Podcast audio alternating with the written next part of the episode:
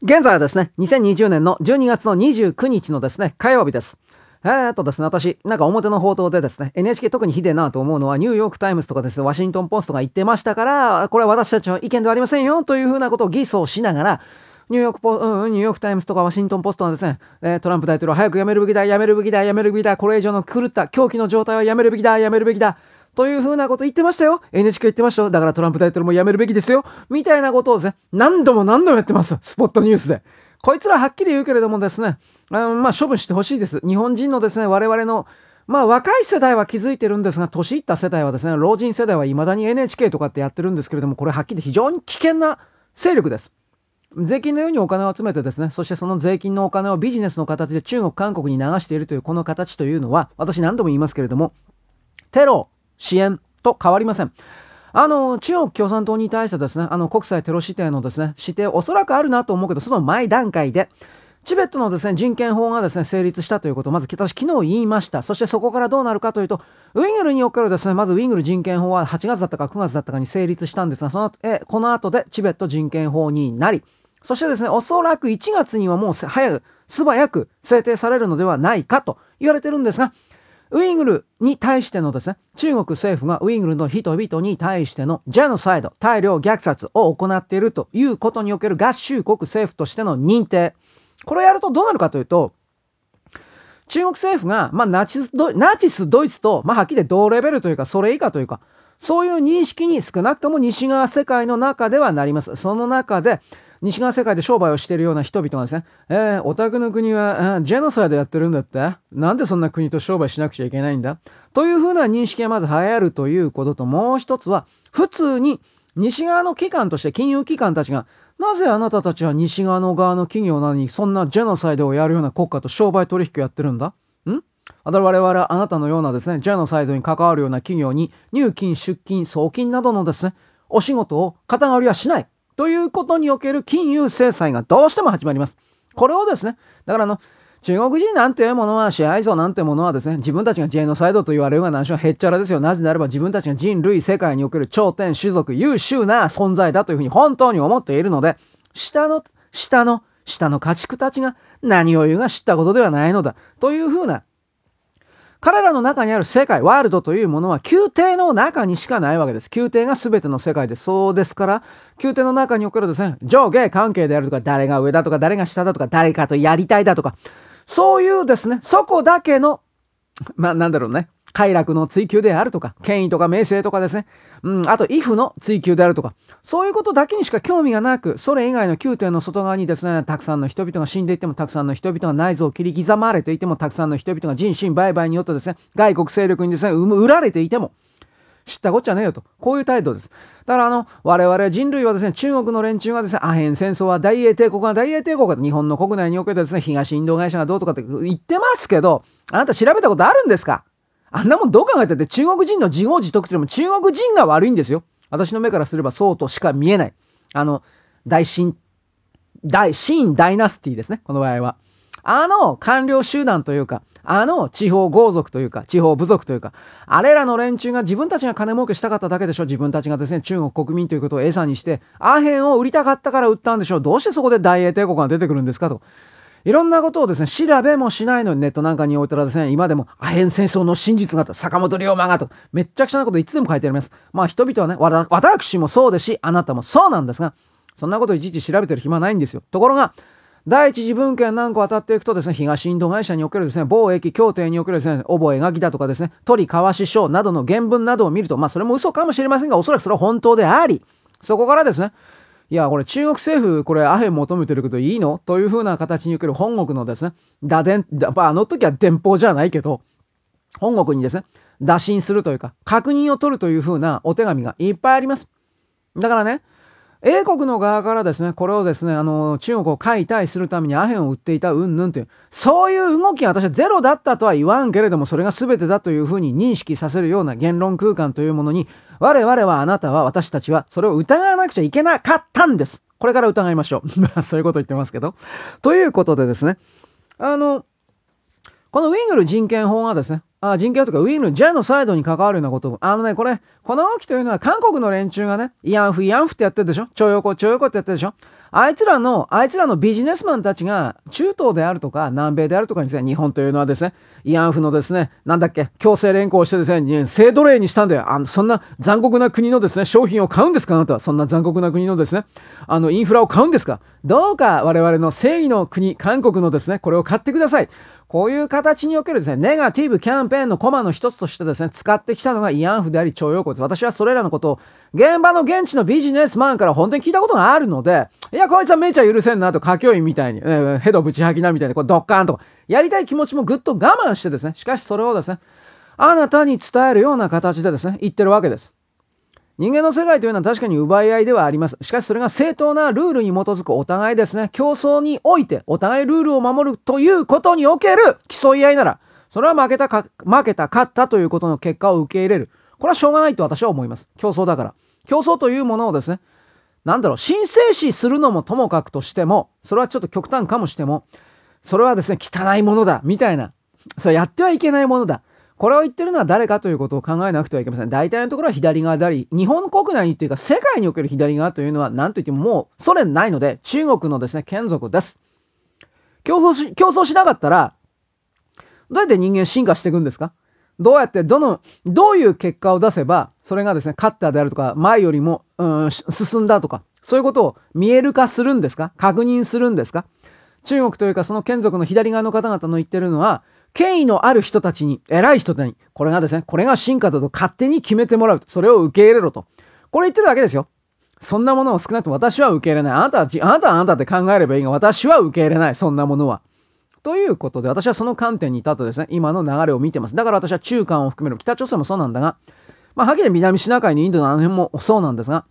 フィリピンとかインドシナ半島まだ言うほど儒教圏におけるあのシステムはそんなには深く浸透して、やっぱり中間です。中間どうしようもない。あの、儒教圏においては。中にいる人々の人間、器としてどういう風な考え方を持っているのか。私、ここまでね、深く付き合って話もしたくないしなと。北朝鮮はそもそも知らんしなと。韓国においてはそういうところのカバーの部分は人造キリスト教みたいな、勝手に作ったプラモデルみたいなキリスト教を使ってですね、なんか埋め合わせてるみたいだけど、結局それらの中にも三角形の試合構造あるから何、どうしようもねえな、というふうな判定を私はしてますが、こういうことを言うと、レイシストが、とか、ね、なんだっけ、えー、シオレストだったかなんかようわからん言葉を言ってくる人がいますが、あ半島から大変ですね、と。そういうことを言ったりもします。言わんけどね、めんどくせえから。私はね、あの、海底ケーブル切られるのマジでそろそろあるなと思ってるんで、来年以降、本当に。で、もう一つ言います。来年おそらくね、東京五輪ないけど、2年後のね、あの、北京五輪も多分この辺流れないです。あの、本当に、本当かどうかわかんないけど、今言われてるのは、2022年に、あの、東京とね、札幌でね、夏冬同時やるかっていう話がですね、ちらっと出たっちゅう、これもどうもうさんくさいんだけど、これね、2022年に、夏冬同時開催を狙ってたのは中国なんですよ。だから、東京における東京五輪がダメだという放射能キャンペーンを韓国にやらせてたんです。大きなところでは。この本当の真実をみんな言わないので、ま、だ全部強奪するためにです。ただ、今回のですね、武漢範囲においては、東京五輪云々、これを中止に追い込んだということの犯人が中国であるというふうなことが確定する。つまりそういうふうに決めるとした場合においては、確か五輪憲章か何、オリンピック憲章か何かで、そういうですね、オリンピックの開催を妨害したような勢力、うん、集団、個人、そして、まあ、国家などに対して、次のオリンピックのですね、開催権というものが、まあ仮にあったとしたらそれは剥奪になりますし、みたいな。こういうのあるんですよ。確か。私、詳細はね、文章読んでないんですけど、大体そういう風になってます。だから、例えば、その2022年でですね、武漢肺炎関連で冬季五連あいつらはですね、あいつら あの予定しておりますけれども、そういう形でそれが没収になった場合、中国はですね、確か中国国家としては選手団はまず派遣できなくて、2022年冬季五輪がどこで行われるにしろ、まあ、札幌としましょうか。で、札幌にですね、選手五輪をやるときにおいては、個人の資格で、今ロシアがほら、ドーピングで個人の資格でしか出られないとか、うんぬんってやってるでしょ。多分ああいう形になりますが、中国に関してはそれすら許してもらえないかもしれないなという見方は私の中にあります。それ以前に、今の流れで中国という国家が果たして一つのままでいられるのかしらというのもあります。うん、まあ分裂なんてもどうかな。分裂すらさせてもらえないかもしれんけど。うん、どうだろう。まあ、核兵器をですね、どのように管理してですね、やっていくのかだけが全てであり、自称600発、600発ぐらいあると言われる核ミサイル、核爆弾などを、全て撤去できるというのなら、あと核施設も全て破壊できるというなら、そして各技術研究者を全て国外に出して、軟禁するというか、牢屋にぶち込む。というふうなことをできるのであれば、その中国がですね、うーん、分裂させてもらえれますかなとか、そういうことも考えたりするんですが、問題は核兵器なんですよ、本当に。で、あのですね、選挙に関してはですね、うーん、今日の時点でトランプさんじゃなかった、バイデン候補ですか？これがウクライナの、ウクライナ国家の側が国家の公式の声明として、前の、ウクライナの前の政権が、バイデン候補に徹底的に賄賂、お金、汚いお金、いろいろやってましたよ、ということの state、国家としての公表を昨日やりました。だからこの時点でも私もどう考えてもダメなのに、さっき冒頭、冒頭言ったように NHK のバイデン候補が、とか、なんだっけ？ニューヨークタイムズ曰くですね、バイデン候補曰くですね、えー、なんだっけ、トランプ、トランプ陣営が僕のところにですね、バイデンのところにですね、政権をですね、ダダ漏れで渡さないのはおかしいよ、おかしいよ、おかしいよ！っていうことを、まあ、引き合いに出してですね、もう気の狂ったトランプはですね、バイデンにさっさと政権を渡さなきゃいけないのだ！私はこれらの流れ見て NHK も特に見て思ったのは、言葉だけで生きてるやつは終わりだなと思ったのと、逆に、まだ生き延びようとしてるんだったら、言葉だけで人々をコントロールし、なおかつお金さえですね、得ようとしているこれらマスコミ勢力の全てを、ここで終わらせなければいけないと本当に強く思いました。人間をコントロールしてはいけない本当にそれを言う人間が人間をシェアしてはいけないのだということにおいてですね、うん、私はですね、あの、儒教圏における、私はあなたはですね、あの、儒教というものをあなたはきっと読んだことはないと思います。あんな面白くない、あのね、いろんなつまらない書籍というものがあるんです。この世界には。ね。私はその面白くない書籍におけるナンバー2ぐらいだと思ってます。あの、儒教のいろんなくだらねえ文言というのは。宗教書というのはそもそもですね、人類の読むものではありません。あれは頭のおかしな人がですね、あの、知恵の足りない人が読むものだというふうな認識を持っておりますが、儒教においては、私これは何度も言います。あれ、中国の王朝史において、いろんな、まあ、義、語、職だとかなんかわかんないけど、いっぱいある、あるでしょ？なんか、そんな、職とか義とかね、神だとかなんかいっぱいあるけど、王朝交代ごとにですね、なんかその前の王朝はこうだったよ、みたいな形で書記官がですね、いろいろ残して、一応それは出てるんですよ。日本でも翻訳されてるんですよ。あああんな高い本買えねえと俺思ったけど、うん、図書館で読んだことありますよ。全然面白くないよ。あなぜ面白くないか。それはね、全く同じことがね、10年経っても50年経っても100年経っても200年経っても同じことやってるんですよ、こいつらは。あいつらは。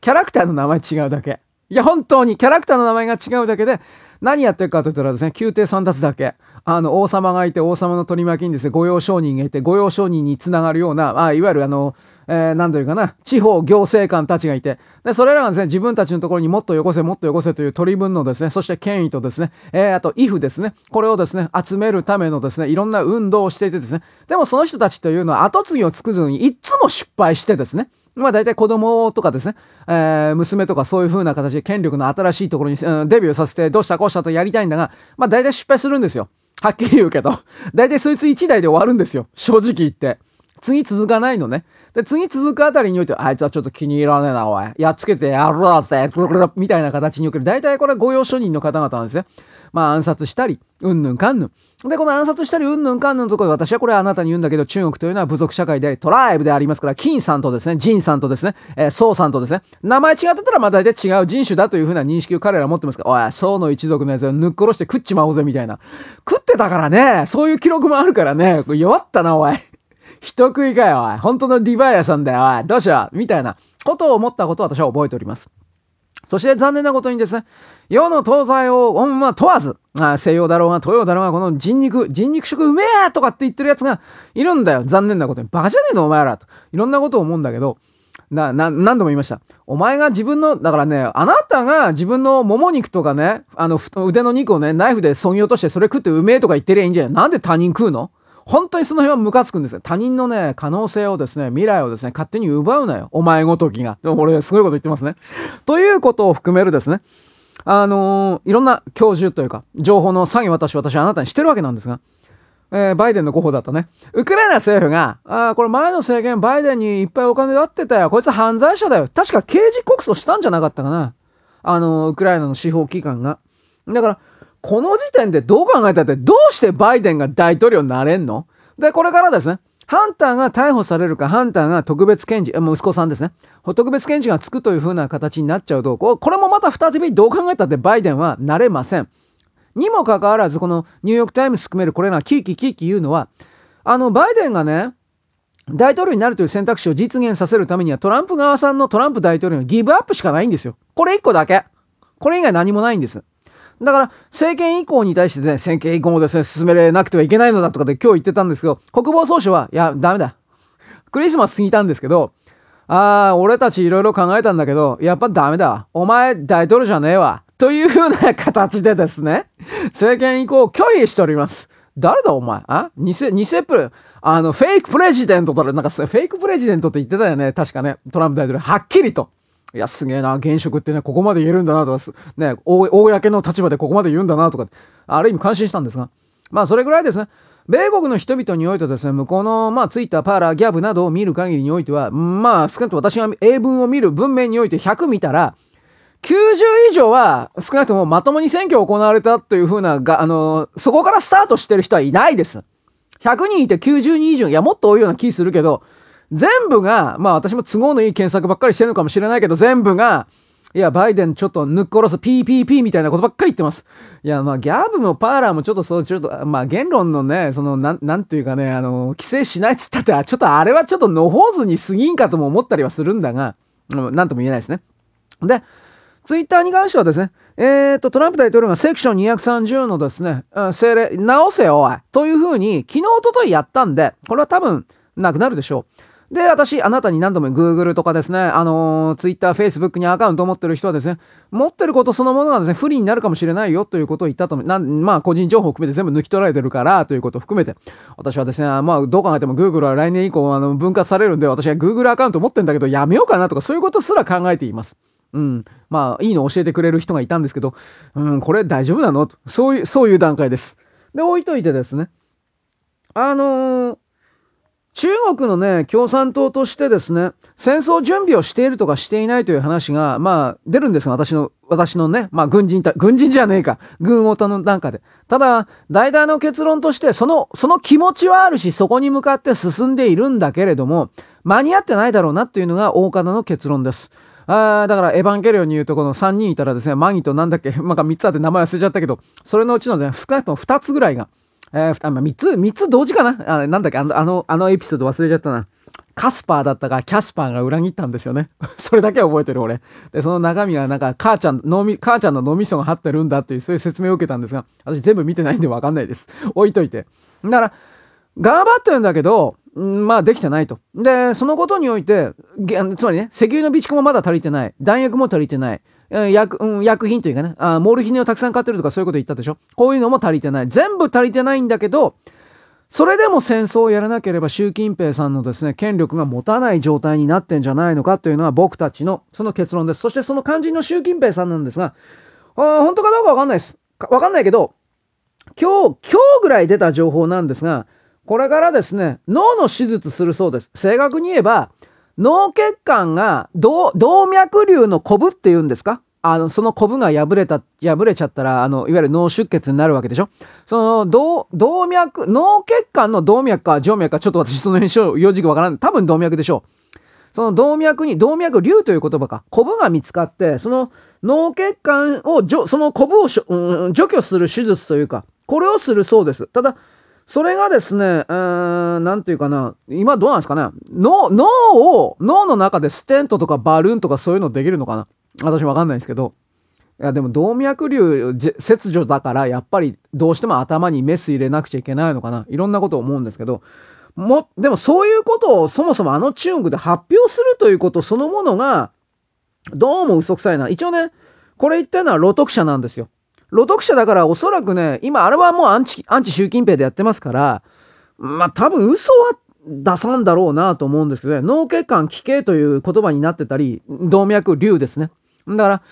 その前の段階で実は私これちょっと前に言ったと思うんですけど、習近平さんが11月の20日ぐらいに実は死んでるという話も実はあって、あの、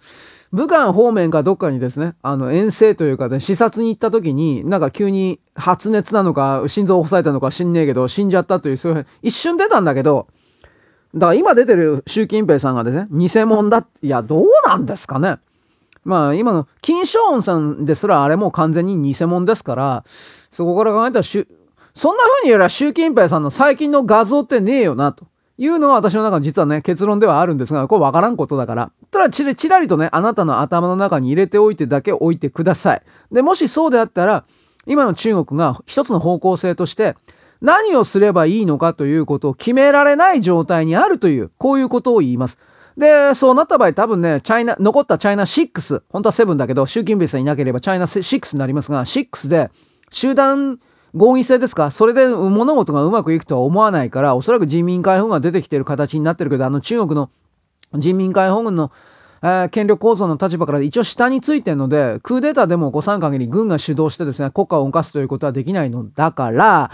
うーん、なんだろう、その6人の連中の綱引き具合で、なんかあっち行ったりこっち行ったりする形になるのかな？李克強が前に出るということは多分ないので、はっきり言って。私はそう見てます。だから、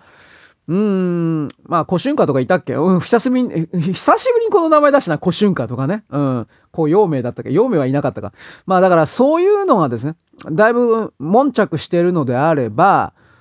ぐだぐだに戦争行くというパターンもあるのかなと思ったりもしてます。ただ今の流れだったら、台湾、あ、これ2本目になりますが、台湾とね、ウイグル、チベットの事実上の国家承認につながるような一連の法律を今回の予算案のですね、いろんな形で法律でですね、トランプさんは決めちゃったんで、これは、このことに対して中国はアクションを起こさないことにおいては、そのまま台湾承認という形になる可能性非常に高いので、まあやっぱり戦争かもなと。そういうことを含めてですね、いろいろと見てほしいと思います。はい、そんなわけです。よろしく。ごきげんよう。